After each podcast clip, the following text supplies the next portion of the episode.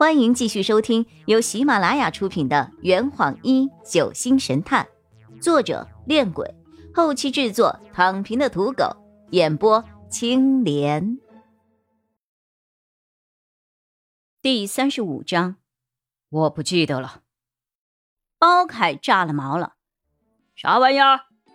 洛佩翻了一个死鱼眼，就是这几个人，还是我想了半天才记起来的。不容易了，张璇皱了皱眉。照你这么说，那天去过现场的人还真不少啊。洛佩耸了耸肩：“你那天下午有看到我吗？”我问洛佩，他摇了摇头。哦，也就是说，你看到的那三个人是在五点半我离开之后的事儿。那这三个人里面有凶手啊？我突然茅塞顿开，包凯瞬间精神了起来。按照这个方向推的话，应该就是最后一个人了吧？说完，他又看向了洛佩：“别看我呀，我真的没有留意到谁是最后一个。”张璇的脸上露出了一丝狡黠的笑容：“没事儿，问问就知道了。”洛佩被派去叫人了。而我则又被张璇塞回了柜台后面。他叮嘱我：偷听可以，但千万不要发出声音。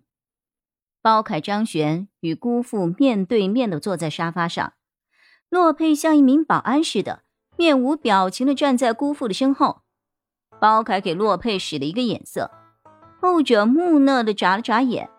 见洛佩半天没有反应，包凯不耐烦的喊了一句：“出去。”洛佩才灰溜溜的平移出了大厅，不过，我想他一定会趴在门缝那儿偷听的。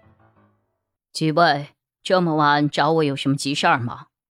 姑父率先开了口，包凯露出了一个标准的客套性的微笑。晚上好啊，梁先生，哈哈，例行公事，希望您能配合啊。哦，一定一定。出了这样的事儿。恐怕店里的生意很难再做下去了吧？唉，应该是吧。不过问题也不大，毕竟这家店马上就要归别人了。嗯，现在林雨生死了，你也这样想吗？姑父微微抬了抬头。包警官，遗嘱上写明了，林雨生死后由林雨涵继承遗产。既然阿泽都已经安排好了，我们反对也没有用啊。我的内心毫无波澜，财产属不属于我已经不重要了。我现在只想赶紧把凶手找出来，结束这一场闹剧。雨涵继承遗产和你太太继承有什么区别吗？只要雨涵点头，这家客栈依然可以像原来那样经营下去的。张璇说的没错。我现在有吃有住有书读，并没有觉得生活有什么不好。将来我去了大学以后，这家客栈还是要委托姑姑和姑父来打理的。姑父被问的似乎有些不耐烦了：“你们叫我过来，只是想问我这个问题吗？呵，这也叫例行公事啊。这是动机呀。您说有没有可能，在林雨生死后，林雨涵被捕入狱？”又或者遇到了别的什么意外，到那个时候，房子、存款、车子，哦，没有车子，到那个时候，这一切的东西都是你们的了。换做是我的话，我也会心动的。张璇又是一针见血，姑父深吸了一口气，他的脸色变得有些苍白。听不懂你在说什么呀？从语气判断，姑父似乎被张璇戳到了痛处。好，那我就说点你听得懂的。案发当天下午，你在和庞教授出门之前，你跟你媳妇儿在房间里讨论什么了？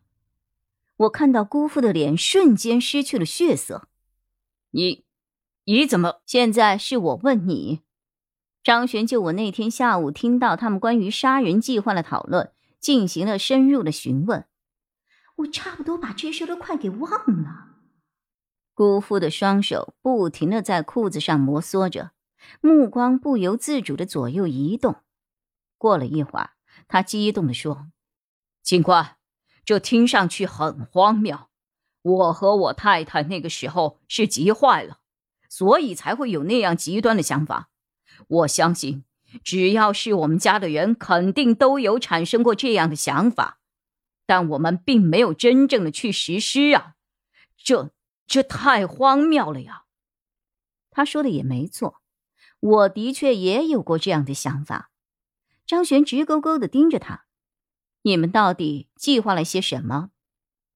姑父沉默了片刻：“没有什么，我不记得了。那你买注射器做什么？我有糖尿病啊。”偶尔要注射胰岛素的，之前家里没有吗？为什么要临时去买啊？因为几天前我就发现家里的注射器都已经用完了。张璇沉默了一会儿，你平时都把注射器放哪儿了？就放在我房间的床头柜里。还有别人知道吗？知道，知道什么？你放注射器的地方呀？哦，我家里人。应该都知道，还有小宋，他负责帮我整理房间。阿洛和阿忠应该不知道。又是一阵紧张的沉默。